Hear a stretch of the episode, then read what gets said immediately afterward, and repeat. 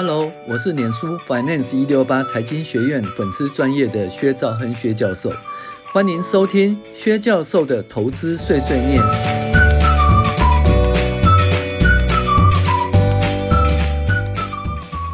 各位网友，大家好，我是薛兆亨薛教授。那我们现在来继续介绍《开启心中无际长》第九，也就是第一阶段应认识的基本的财经知识。那我们基本上是从三个面向来介绍这个。第一个就介绍那个一百年以来的美国股市。那第二个看五十年来的通货膨胀跟公债殖利率。那第三个是介绍美国百年来的本益比。那这个一百年来的美国股市呢，就从一九一九二九年开始崩盘开始呢，我们介绍了二零二零年哈以后的事情了。那中间经过了几次一个大的一个空头，或者是大的修正，然后还有几次一个大的多头。那美股的多头哈和空头走势都很久哦。那每次都长达二十年到二十五年。那一九二九年到一九三七年的时候呢，经济大恐慌的时期，那很多人倾家荡产，并且发誓这辈子都不再玩股票了。那在这段时间呢，经济学家袖手旁观，甚至抽银根不降息。那在后面开冷枪，很多名门世家的家训都是：股票是赌博的行为，还我子孙不得涉入股市。那个时候普遍认为，只有公债才是投资，股票则是投机。然而呢，随着第二次世界大战的结束，美股慢慢的走出长期的多头，也就从一百一九四三年的一百点开始往上走，到了。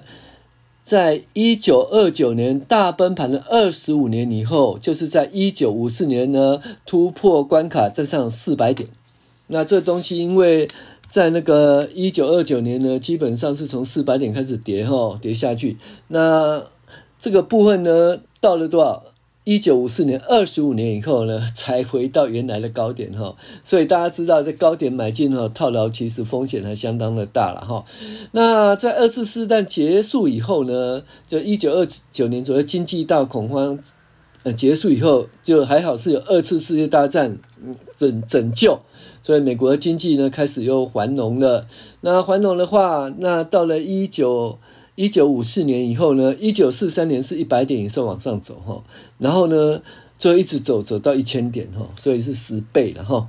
好，那到了一九五四年的时候，终于突破这个四百点。那这时候凯恩斯呢学派在这段这段时间呢独领风骚哈，独领风骚。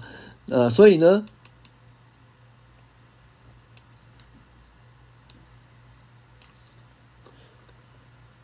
那。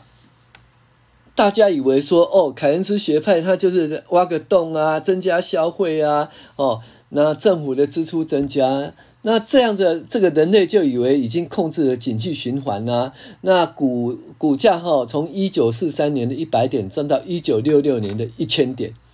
那这次二十几年来的大多头的期间，那金融业的从业人都跟他讲说，随时买，随时随便买，不要卖。那复合。年的复合报酬率百分之十一不是梦，但是到一九六六年以后呢，在到了一九对吧？七三年发生了第一次石油危机哦，所以又有长达很长的一段时间一个修正的哈。那接着有两次石油危机，一九六八到一九八二年长达十四年的高通膨的时代，那物价年增率达到两位数字。那当时美国联准会主席福尔克用的百分之十五以上的债券殖利率、公债殖利率，才抑制了通货膨胀这个怪兽。那这段时间投资股票几乎是空手而归了。那股市在六百点跟一千点之间哦，相形整理。那其实这个时代用五线谱还不错哦，因为基本上就是低买高卖，低买高卖就对了哈。但是如果你长期持有，就是基本上就是根本没有获利，而且呢，因为通货膨胀吃掉你的实质所得哈，所以其实以实质来看，你根本不是亏损的啊。那这是一个财产完全冻结的年代哦，也出现停滞性的通膨，也就是所谓的呃物价哈跟失业率同时飙高。那这个时候呢，停滞性通膨，凯恩斯学派的万灵当失灵了。李专这个时候都躲起来，再也不跟你讲说随时买、随便买，不要卖。改口说，过去的绩效不等于未来的绩效。投资充满了不确定性，投资人要对自己的投资损益负责。哦，终于呢，到了一九八二年呢，福尔克通控制通膨以后呢，这股市又从一千点直接涨上到了多少？两千年的一万点。那这是一个葛林斯班的王朝哦，二十年来的大多头再度来临。理专又开始告诉你，投资年化报酬率百分之十一，但是过去的绩效不保证未来绩效，这个警语变成很小很小的字，广告都在两秒内快速念完这些警语。过去的绩效不准投资的绩效，基金不也不是不是之类。哈，好。那彼得林区呢，在这段时间呢，也就是在一九一九八二年到两千年这段时间呢，他纵横天下。他在一九七七年呢，成为这个麦哲伦基金的基金经理人。然后在四十六岁，在一九九零年的五月呢，主动主动辞去职务，投入和。投入和退休的时间很漂亮，所以啊，这个东西就有机会了哈。彼得林区刚好在那个这个十倍的一个大涨的期间，他刚好是掌握麦哲伦基金，然后他呢，他卖掉哈，一九一九九零年到两千年以后就基本上大崩盘哈，所以他的时间相当不错。好，然后呢，那再来呢？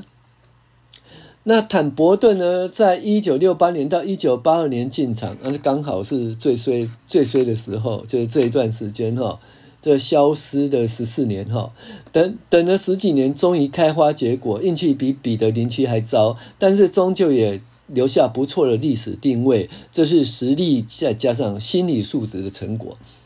那我个人觉得，这是大富翁游戏里面的命运跟机会啦。命运只是运气，机会是给有准备的人，呃，这叫机运。那有准备人遇到机会很好，没准备遇到机会就错过了。那所以你随时要准备，因为每个人都会有机会的啦，哈。所以呢，那这是我们佛教里面讲的因缘呐，把握自己的因缘，努力学习。那遇到机会叫因缘具足。那如果没有遇到机会，叫广结善缘，哦，以待下次。投资的不确定相当高哈，可能有十几年、二十年多头，也可能有十几年、二十年大空头。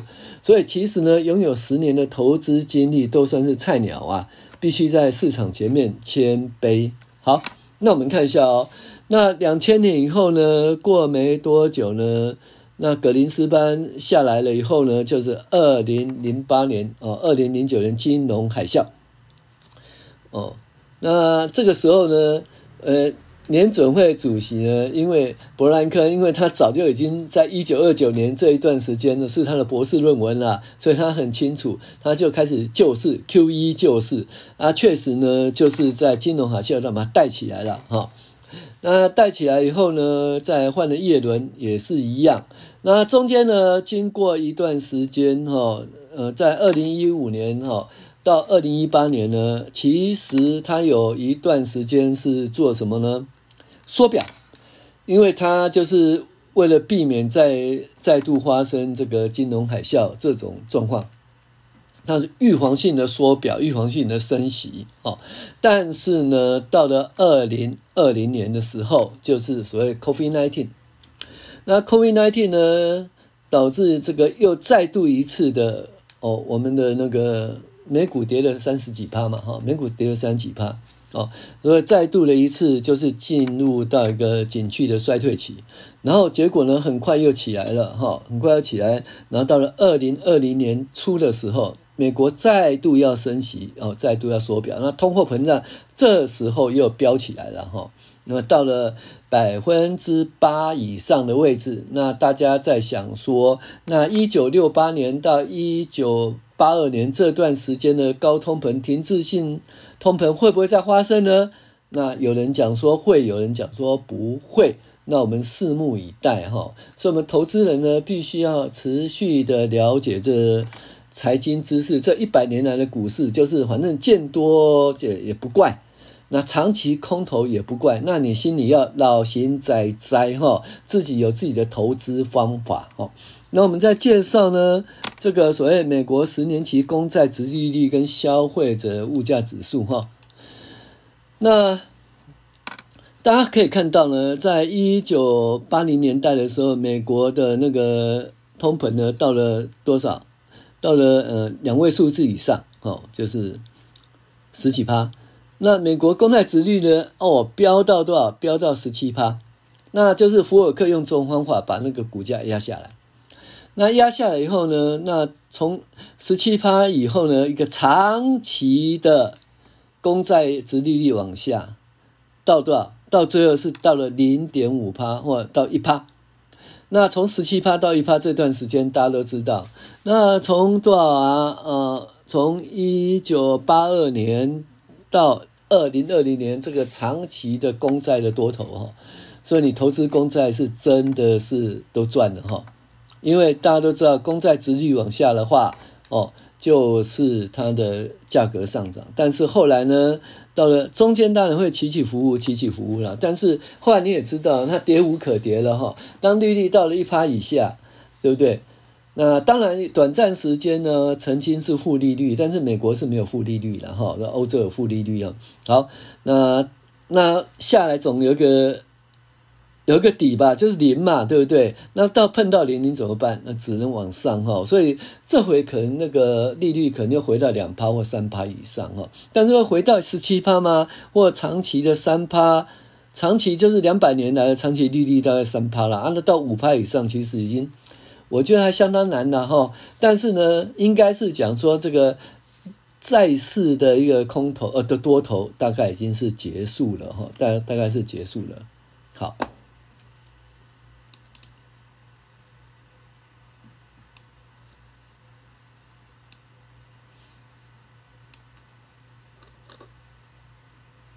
好，那我们看一下那个百年来的美国的本利比哈。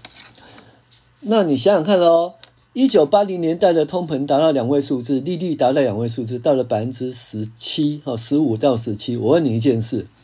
如果美国的公债，美国公债是不会倒的，因为它可以印美金偿还的哦。它年利率到了十五或十七，我问你，你要投资股票还是要投资公债？当然，钱都要投资公债啦。那所以股票呢，它的它的殖利率呢，对不对？没有它的本利比，纵使掉到十倍以下，也没人要买，因为十倍的本利比有风险嘛，它殖利率大概十趴嘛。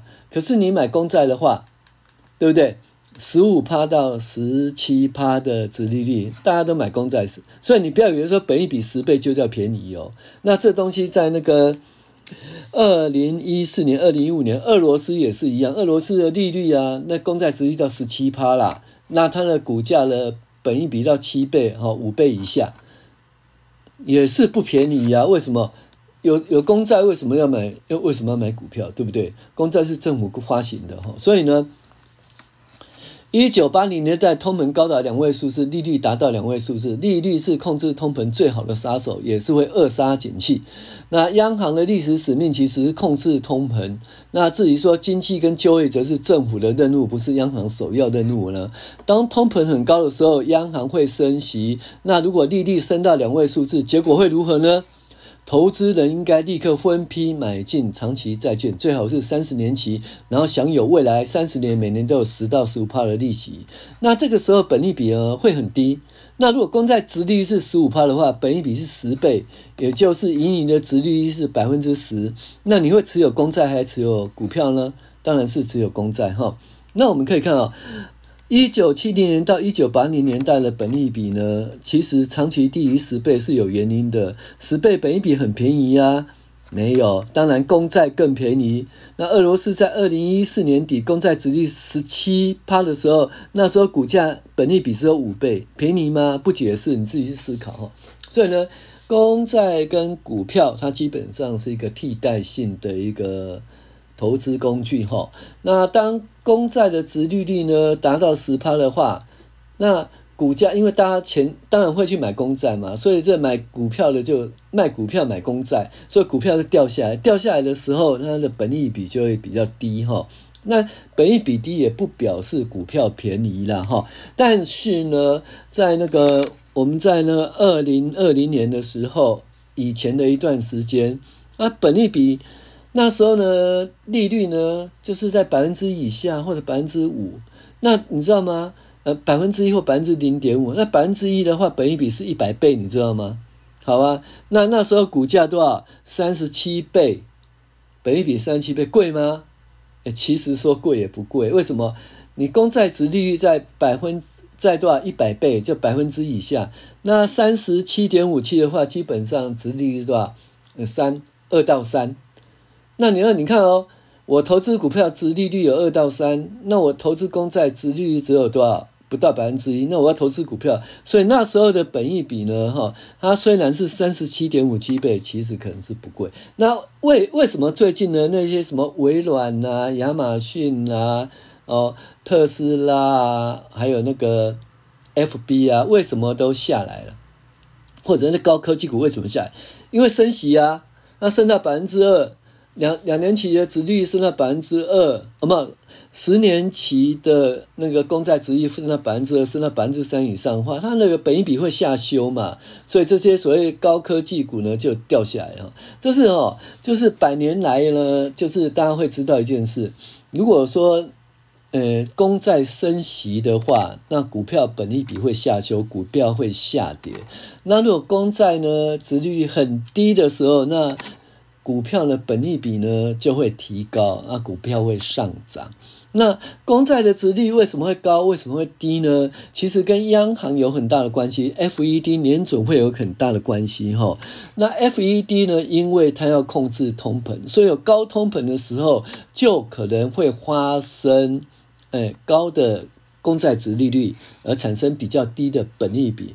那这个时候呢，本益比低，对不对？所以呢，股价下跌，买股票也赔啊。公债殖率往上，对不对？公债殖率往上就是公债价格下跌，所以它债券价格也跌啊。所以是股债双跌，这通货膨胀其实很有可能发生的哈。那这个是有关这百年来的。美股百年来的本利比，哈，以及五十年来的通货膨胀跟美国的债券殖利率的关系，这是一个基本知识。那你有了这些基本的知识，你在投资就会了然于胸。为什么？长期的多头不可怕，这也是很经常，一次二十年，长期的多头也有可能，哈。所以你在空头的时候如何应对，如何存活，也是你必须要学习的目标。好。呃，以上就是我们的这个呃，开启心中无尽藏第九集第一阶段应该认识的基本知识，百年来的股市本利比和十年来的呃通货膨胀跟公债值利率。好，我是薛兆恩薛教授，谢谢您的收听。